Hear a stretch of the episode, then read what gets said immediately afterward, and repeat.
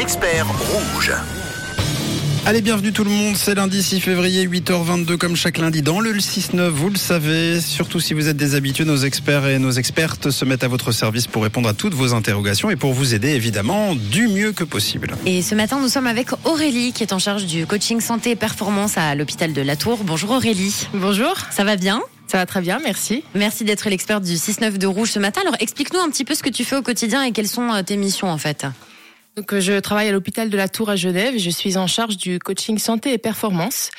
Euh, je travaille avec une, euh, une petite dizaine de personnes, des coachs, des préparateurs physiques, des médecins du sport, des physiothérapeutes, nutritionnistes, préparateurs mentaux, tout ce qui peut aider à l'encadrement des personnes qui ont un objectif en lien avec l'activité physique. Mm.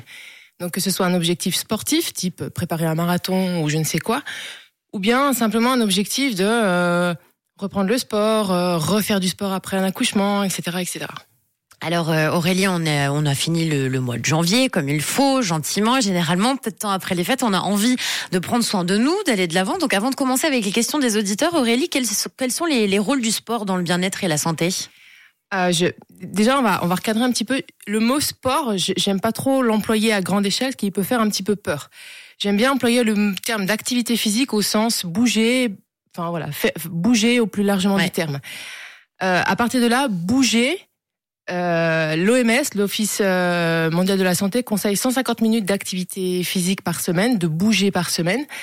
Pourquoi? Bah Parce que ça permet de euh, réduire le- les risques de cancer, d'AVC, de réduire l'anxiété, de pré- prévenir euh, l'ostéoporose en renforçant le, les os, de contrôler l'excès de poids. Il y a plein, plein de- d'objectifs qui sont atteints par la pratique d'une activité physique sportive régulière. Euh, se rendre de la maison jusqu'à l'arrêt de bus, c'est de l'activité physique? Pour moi, c'est bouger. C'est effectivement de l'activité physique. Emprunter les escaliers plutôt que l'ascenseur, c'en est une. Ça peut être des petits Jardiner, bouts à chaque bien fois. sûr, bien sûr. Ouais.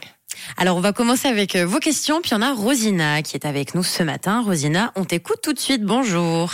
Bonjour la team du matin, c'est Rosina. Moi j'ai une question spécifique pour la coach. Euh, la régulation de la température, comment est-ce qu'on s'habille pour euh, et ne pas avoir froid euh, et absorber la transpiration et puis être bien une fois qu'on a fait le sport et pas avoir un, des virus qui traînent. Euh, voilà, excellente journée, bye bye. Merci beaucoup Rosina pour ta question. Alors effectivement, en ce moment c'est l'hiver, il fait pas chaud, euh, voire même froid, très froid, il y a de la bise. Euh, il faut bien s'habiller, en tout cas correctement s'habiller. Typiquement en hiver, on conseille de porter trois couches. Une première couche qui va faire office d'absorber la transpiration ou d'éviter cette transpiration si la couche est bien, est bien faite. D'accord Une deuxième couche pour apporter un petit peu plus de chaleur. Et puis une troisième pour protéger un peu plus du froid et surtout un peu plus du vent. Voilà, donc le, le système trois couches fonctionne très bien en hiver.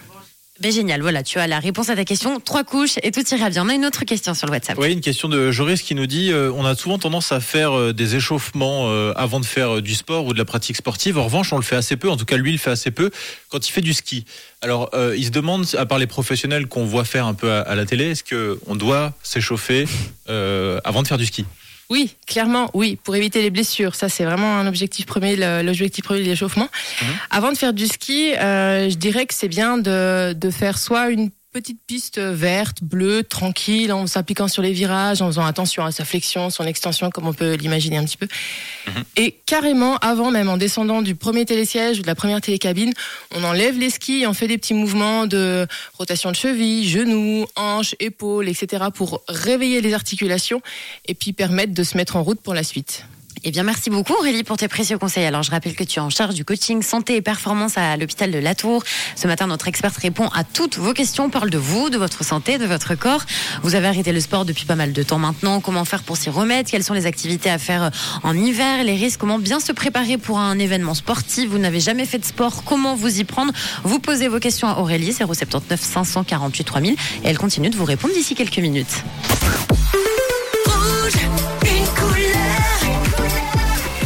Radio.